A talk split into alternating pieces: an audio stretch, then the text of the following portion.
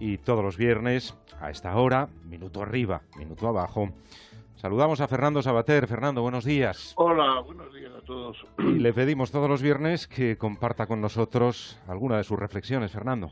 Bueno, mira, acabo de volver de, Bruselas, eh, donde el día 6, el día de la Constitución, bueno, estuve allí presentando eh, mi librito mm, contra el separatismo y a los, a los parlamentarios y los funcionarios y luego además hicimos una, eh, una concentración frente al Parlamento Europeo de sociedad civil catalana que había ido con una representación de, de, ese, de ese grupo eh, y participaron pues casi todos los parlamentarios eh, españoles que estaban en aquel momento libre, bastantes también europeos, pero sobre todo a mí me, impresionó ver un poco los preparativos de la manifestación que hubo al día siguiente eh, organizada por el separatismo.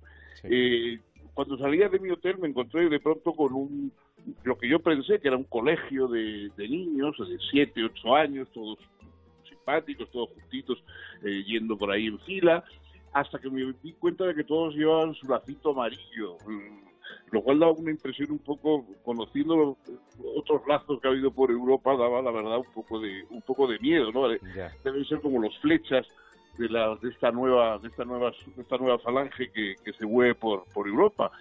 Yo creo que la manifestación que hubo ayer eh, casi fue un favor porque mostró a Europa lo que lo bueno pues lo que es el separatismo está en contra de España en contra de la Constitución pero también en contra de los otros países europeos a favor de las tribus no allí estaban los grupos de extrema derecha flamencos en fin, habían venido lo mejor de cada casa se estaba manifestando ahí. Hay una expresión inglesa que es eh, cuando se refieren a, pues a, grupos extremos en, en, arte o en otras materias y hablan de lunatic fringe, la, franja lunática, digamos. Bueno, pues ayer lo que se manifestó en Bruselas es la franja lunática de la política de la política europea, el, lo que lo que amenaza eh, el, progreso de la Unión Europea. Y yo creo que eso lo vieron bastante claro y por la impresión que me dio las reflexiones que oían los parlamentarios eh, de,